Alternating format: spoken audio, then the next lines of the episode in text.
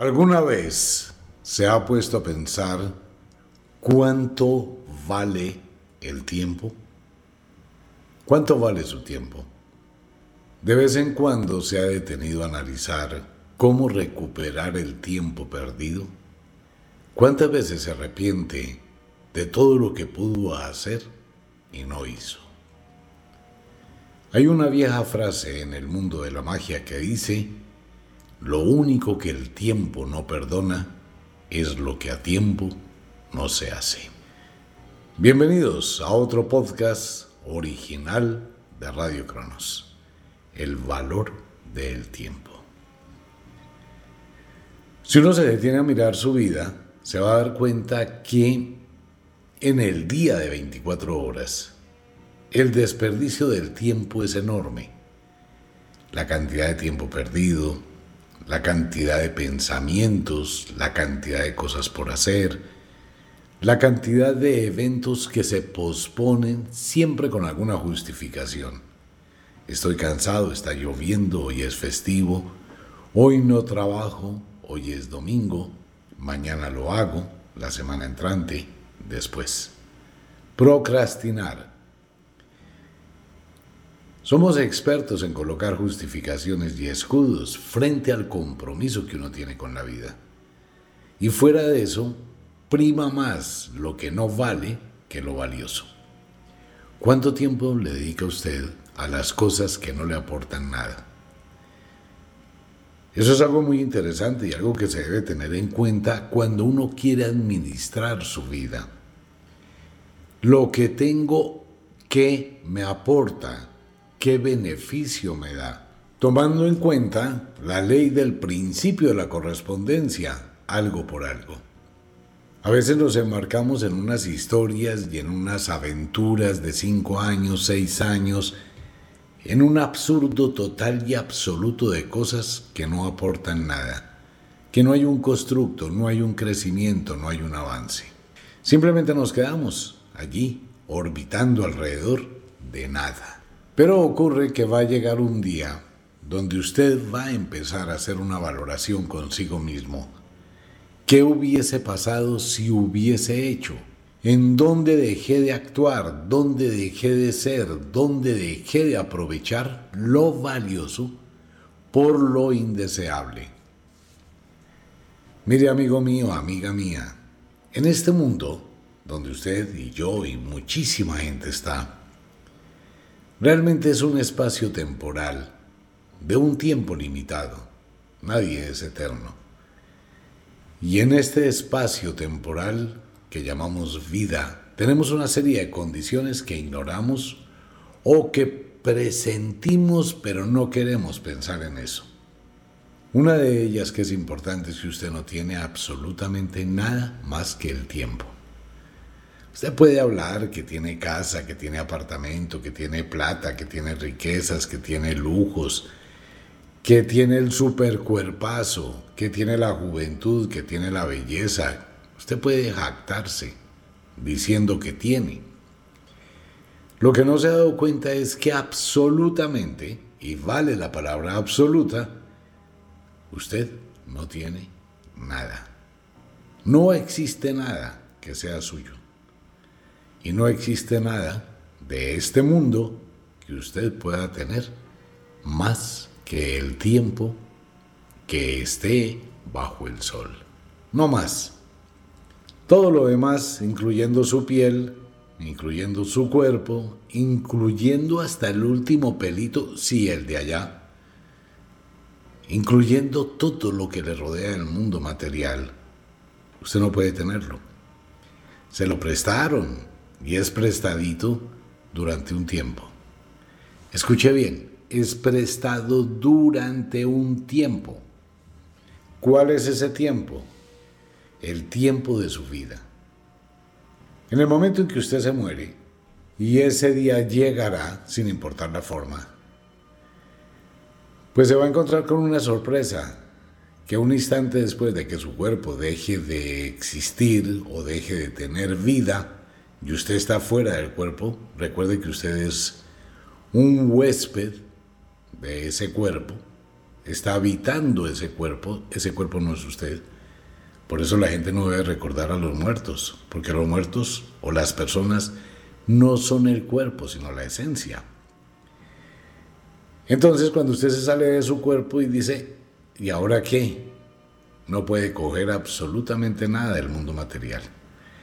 Si va a pasar la mano por eh, el anillo de oro que tanto amaba en vida, su mano pasa a través de él. Si va a tratar de abrazar a alguien, su cuerpo pasará a través de él. No podrá tocar nada. Y tendrá que irse sin nada. Y de su cuerpo no se puede llevar nada. Y de este mundo no se podrá llevar nada. Todo lo que tengas prestado. Todo. Lo único que usted puede llegar a tener y administrar es el tiempo. El tiempo es lo más valioso, pero hay que saberlo administrar. Hay que saberlo aprovechar. La gente en la juventud desperdicia mucho su tiempo. Se dedica a una cantidad de cosas porque supone errada y equivocadamente que tiene el poder y la fuerza para conquistar el mundo. Por eso nos encontramos personas jóvenes que les importa cinco todo y no se afanan, porque de su perspectiva piensan que nunca van a envejecer. Y eso no existe. Sucede que cada hora usted está envejeciendo un poco más. De a poquitos, la naturaleza es muy sabia. No se va a dar cuenta sino cuando se mira en el espejo y se compara con las fotografías del pasado, cómo ha cambiado su vida. El paso del tiempo es inexorable. Y en ese tránsito del tiempo, uno no lo sabe administrar ni sabe aprovechar cuando debe hacerlo. Si yo no trabajo, no estudio, no aprendo, cuando tengo energía en la juventud, y trato de empezar a organizar mi vida cuando ya no tengo energía y cuando empiezo a declinar hacia la vejez. Va a ser muy difícil lograrlo. Ok, si tenemos la conciencia que no me llevo nada, ¿para qué me mato? Espere un momentico.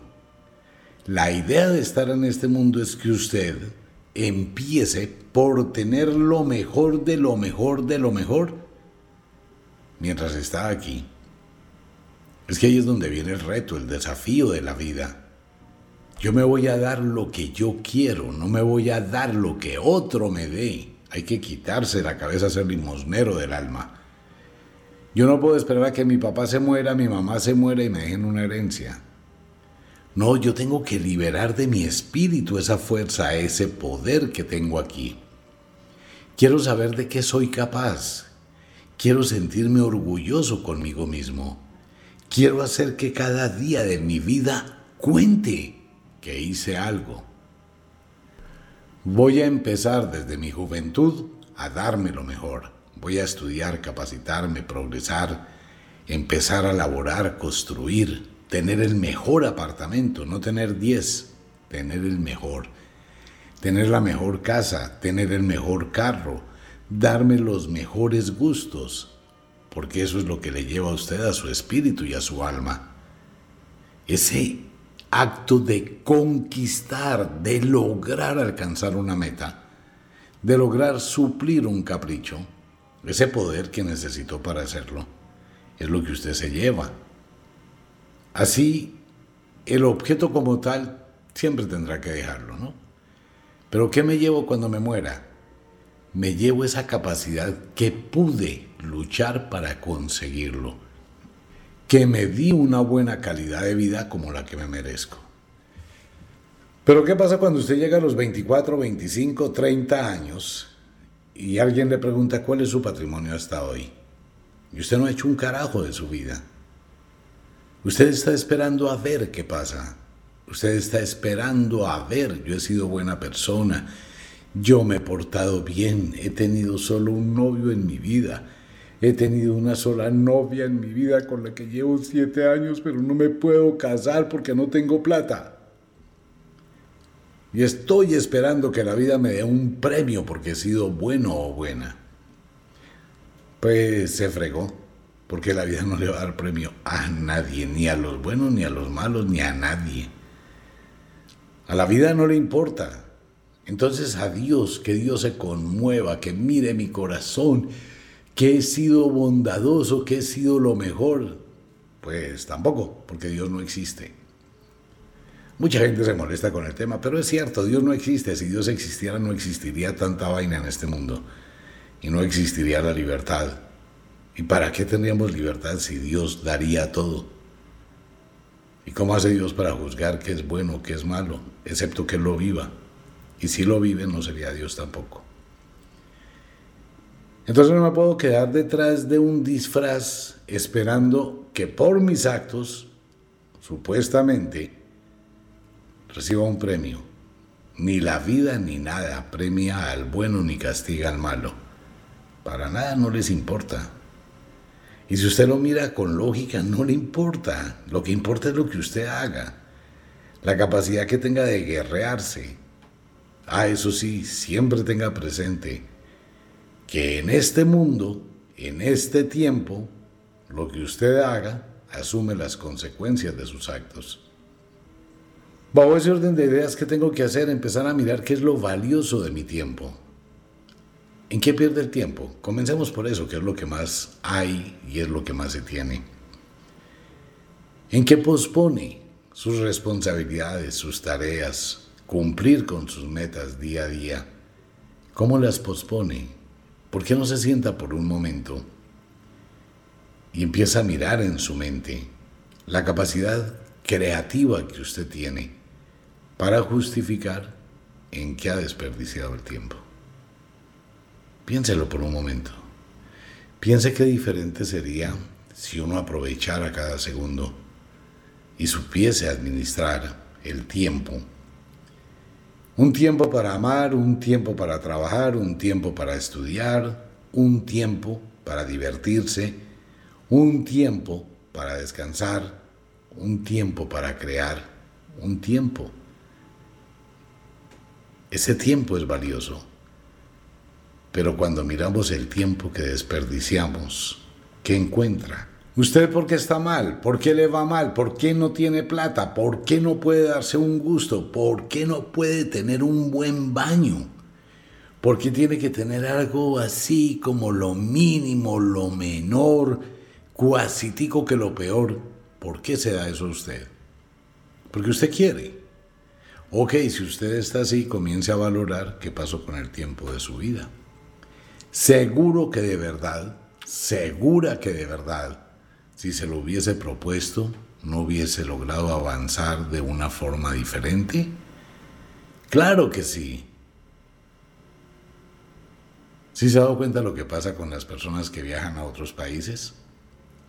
Una física tontería. Y de verdad lo siento en el alma por muchos latinos, por muchos inmigrantes que llegan a los países en tumulto, como el caso de Nueva York, donde llegan buses repletos, pero repletos, 200, 300, 500 inmigrantes, sin tener a nadie, a mirar cómo empiezan.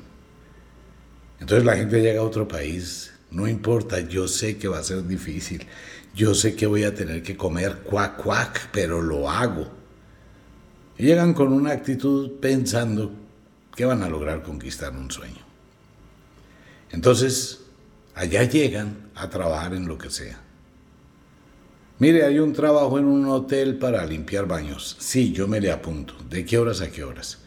Va a limpiar baños de 6 de la mañana a 8 de la mañana. ¿No más?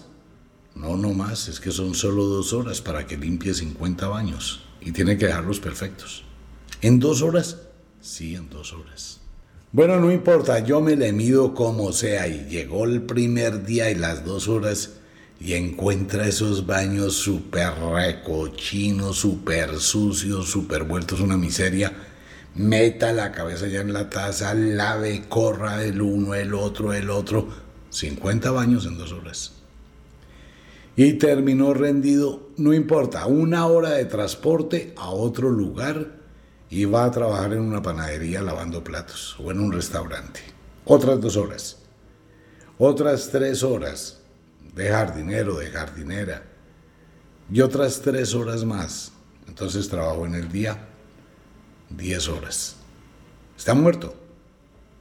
Ya el otro día le toca igual. Ya el otro día lo mismo. Está trabajando durísimo. ¡Wow! ¡Qué exigencia tan grande! Y llegó el fin de semana y le pagaron. Perfecto, me gané 1.300 dólares. Esos son 1.300 por 4. Son 6 millones, 7 millones de pesitos colombianos. Uy, qué bien, 7 millones a la semana, 28 millones al mes. Tengo sueldo de ministro. Sí, pero tiene que pagar. La renta hay que pagarla en dólares. La comida hay que pagarla en dólares. Todo hay que pagarlo en dólares. Y le quedaron de la semana 150 dólares. Toda la semana me maté para ganarme 150 dólares. Si yo mando 150 dólares a mi país, ¿cuánto es? Entonces, ¿cuánto tiempo voy a necesitar para tener un ahorro que valga la pena para comprarme la casa en ese país? Se equivocó totalmente. Ahora viene la pregunta, si tiene esa fuerza de voluntad para trabajar con esa dedicación tan intensa en otro país, ¿por qué no lo hizo en el suyo antes de irse? ¿Por qué al menos no lo intentó? ¿Por qué no se lo propuso en lugar de trabajar 10, 12, 15 horas seguidas? voy a trabajar cinco horas dedicado a algo. Conozco mucha gente, pero muchísima. Mujeres que saben arreglar las uñas y se van a trabajar a otros países. Y para poder ganar tienen que hacer un trabajo durísimo todo el día en cuatro salones de belleza diferentes.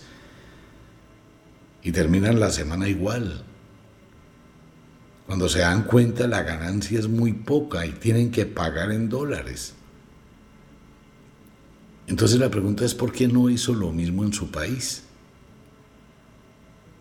Con esa misma exigencia, con ese mismo empeño, con esas mismas ganas. Pues claro, los países donde llegan los inmigrantes son países felices. ¿Qué más quiero yo que lleguen inmigrantes a mi país?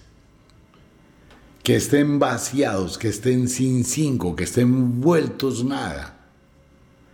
Porque voy a tener una mano de obra supremamente barata.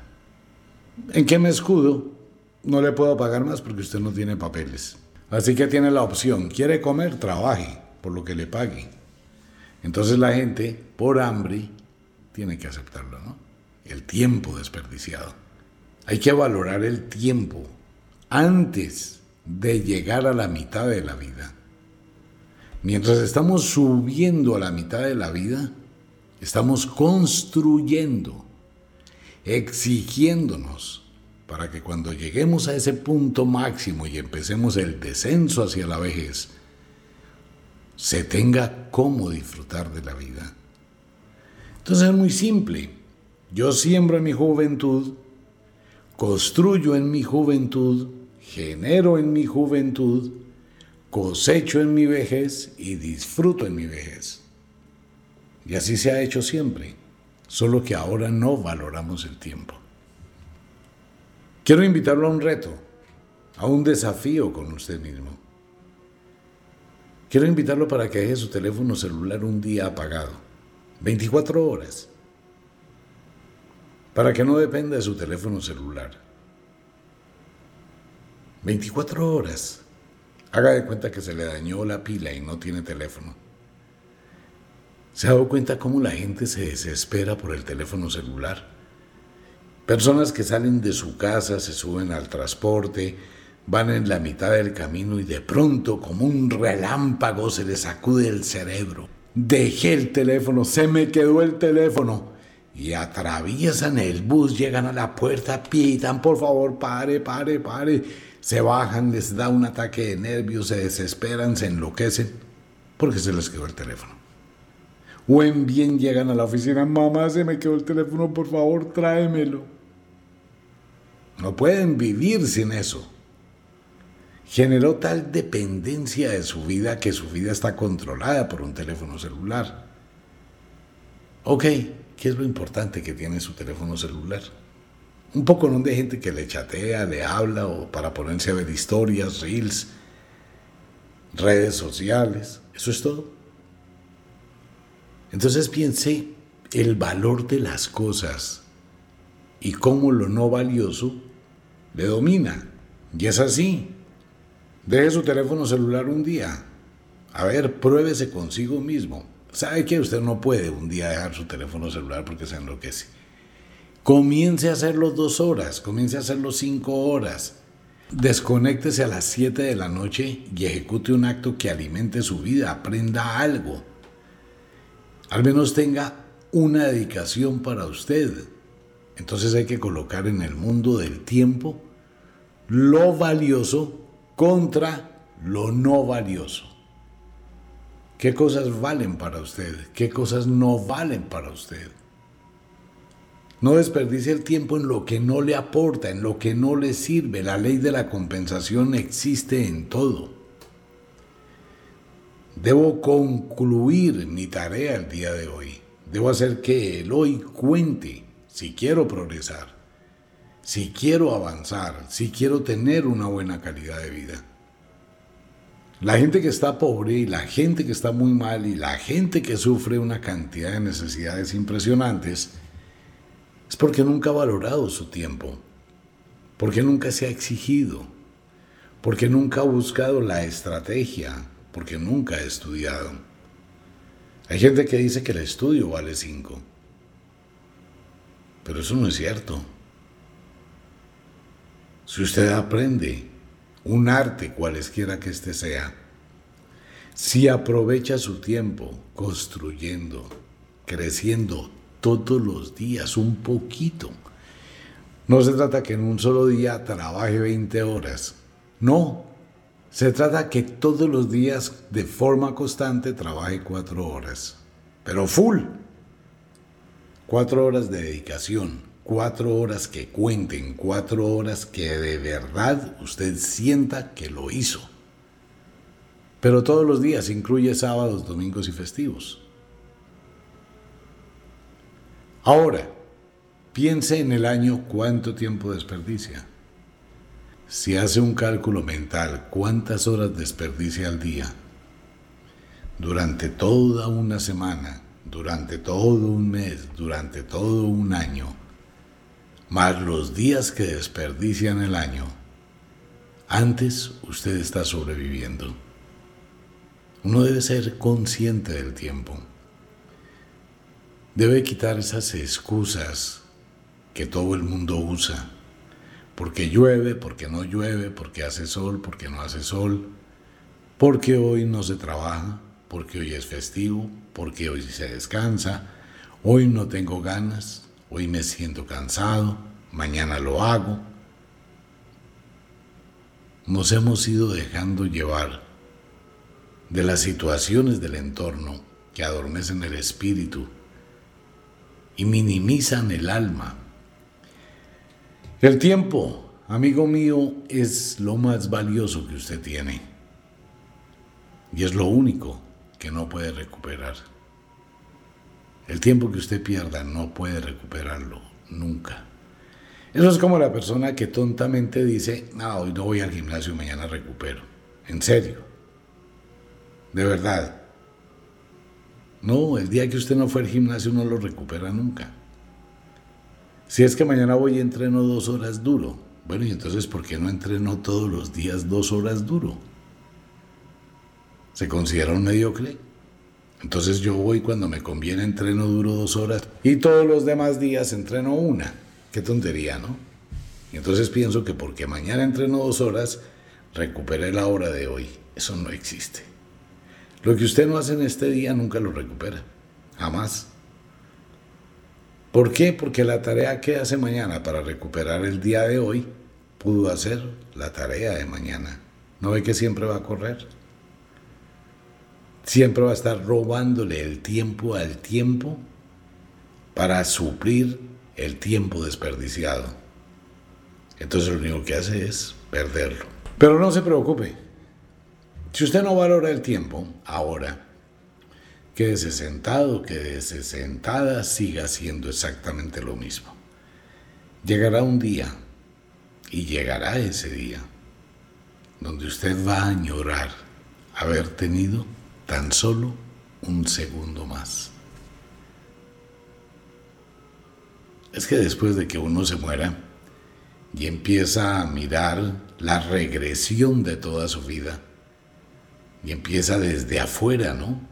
Libre de la conciencia, y empieza a mirarse como si estuviera contemplando una pantalla de televisión y allí va a ver toda su vida, lo que hizo en público, lo que hizo en oculto. Y después va a mirar lo que hubiese hecho, la oportunidad que tuvo. Mire, si usted hubiese estudiado, si usted hubiese hecho, si usted se hubiese exigido, ahí está la imagen de lo que hubiese sido su vida. Tuvo la oportunidad. Porque la muerte es en cierta forma un poquito fregada y le coloca la cereza al pastel cuando no se muere. Y la cereza al pastel es que le muestra cómo hubiese sido su vida si hubiese actuado asertivamente. Entonces usted en ese momento se va a sentir de lo peor, de lo peor, de lo peor. ¿En serio? Sí, tuvo toda la oportunidad. Se le dieron todas las herramientas se le dieron todas las opciones, se le colocó, mire, todo lo que usted tenía, pero usted no quiso. Así que Paila en su próxima encarnación tendrá que repetir la historia sin que lo sepa. Por eso es que usted olvida lo que ocurrió en otra vida. Usted puede estar viviendo exactamente la misma cosa en 5.000 encarnaciones, solo que no lo sabe. No pasa se queda estancado su espíritu.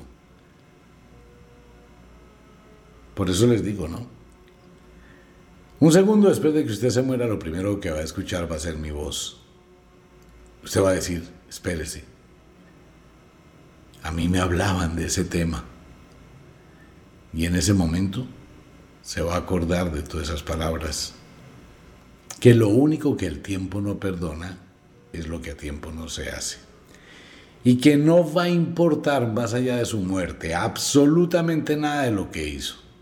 Haga todo lo que quiera. Usted responde por las consecuencias de sus actos, pero es libre de hacer todo lo que quiera.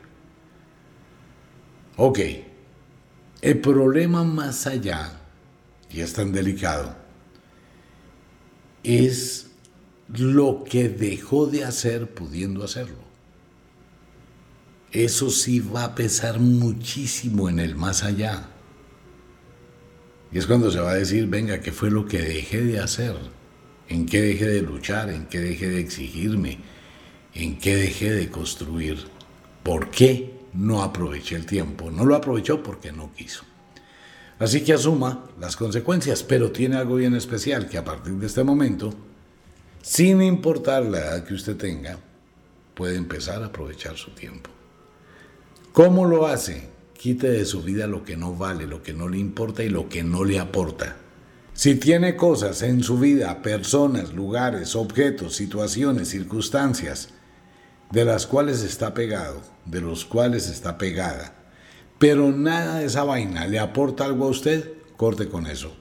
Amiguitas, amiguitos, personas que son un fastidio, personas tóxicas, personas que están ahí dependientes, noviecitos eternos, noviecitas eternas, ni fu ni fa. No se ha hecho nada, no se ha construido nada, no se ha avanzado en nada, no hay un plan de nada. Pues a ver, eso no me aporta nada y sí me desgasta. Entonces empieza a ser objetivo cómo maneja usted su vida. Un matrimonio absurdo de 18 o 20 años donde no ha hecho nada, ¿qué le hace pensar que va a hacer?